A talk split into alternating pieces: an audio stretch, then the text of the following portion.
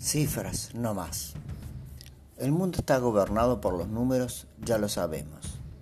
Estos guarismos cobran más importancia cuando hay celebraciones familiares y sociales, como las fiestas de Navidad, Año Nuevo y Reyes, absolutamente tradicionales en la Grey cristiana y especialmente en La Rioja, pues justo allí está la principal festividad como es el Tincunaco.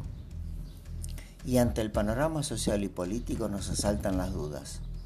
¿Habrá un verdadero encuentro? Sobre todo entre los dos máximos representantes políticos, el gobernador Quintela de toda la provincia y la intendenta de la capital que alberga más de la mitad de la población provincial. El obispo Dante Braida dirá algo directo sobre el conflicto que consume e inquieta tanto y sobre todo a los capitalinos? Aunque personalmente creo que si bien nuestros políticos dirigentes se declaran creyentes en Dios, no les pesa mucho en su pensamiento lo que pase más allá de su desaparición física respecto de su espíritu. Afortunadamente, el pase sanitario obligatorio comenzará a regir alrededor de mediados de enero, porque sería sumamente difícil controlar una afluencia de tal tamaño a la procesión. El gobernador Quintela, en la televisión estatal nacional, reconoció que él tenía diferencias profundas con la ley 9782 de coparticipación municipal sancionada oportunamente, pero que la misma establece que los intendentes, antes de designar personal, deben contar con el previo acuerdo del Ejecutivo. También dijo que cuando él terminó como intendente, dejó 2.808 trabajadores de planta permanente y que hoy el municipio tiene 5.800 trabajadores. Quintela dijo además que él cree que Brizuela y Doria designó a 3.200 trabajadores, que es lo que sostienen los concejales, justicialistas, aunque el gobierno municipal dice que son 2.800, y al no tener un respaldo presupuestario, ellos dijeron, vamos a pedirle la plata a Quintela. E insistió en su crítica al gobernador Geraldo Morales de Jujuy porque se inmiscuye en una provincia sin necesidad. Pero Morales no es un cuatro de copas, ni entre los gobernadores, ni en el conjunto del radicalismo y la oposición. Morales está segundo en mejor imagen entre los gobernadores del país. Y tras el cruce vía Twitter con Quintela, aunque se dice que después hubieron llamadas telefónicas tete a tete, los medios jujeños buscaron los archivos y reflejaron la manifestación de choferes en La Rioja en la que un delegado gremial perdió un ojo. En Jujuy es muy comentado que tampoco le esquiva el cuerpo a nada Morales. Lo hizo con Milagros Salas y su Garde de Corps. Y recientemente ocupó titulares por su cruce con Martín Lustó, que casi llega a las piñas. Pero Quintela tampoco es de arrear así nomás. Morales no disimula su ambición por competir en las elecciones presidenciales del 2023.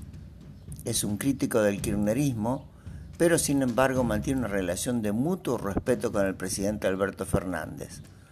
Por eso sabe que el silencio ante determinadas situaciones y dirigentes no es lo más aconsejable políticamente.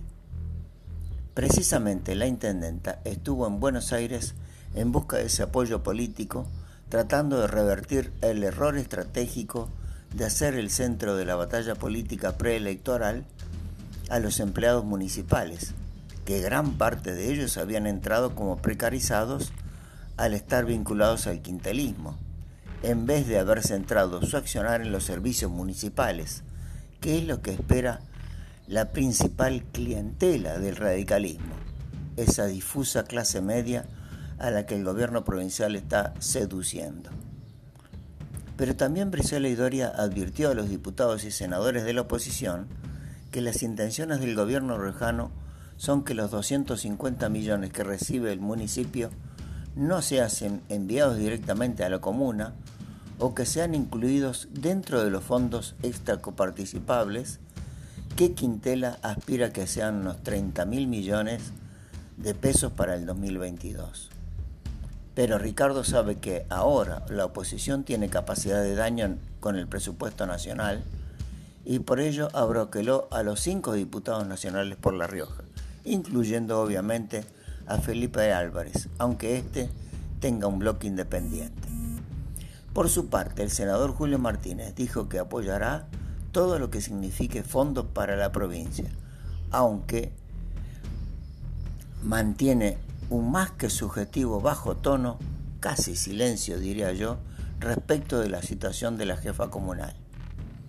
La clave estará el lunes próximo cuando el ministro Guzmán, quien también fue visitado por Quintela, concurra a la Cámara Baja para detallar aspectos del presupuesto 2022, donde La Rioja figura con los mismos 13 mil millones que este año.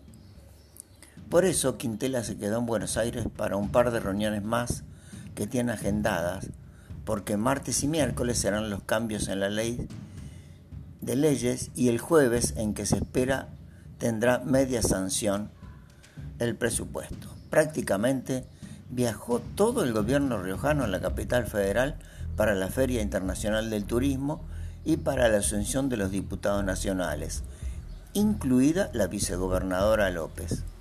¿Quién habrá quedado a cargo de la gobernación en estos días?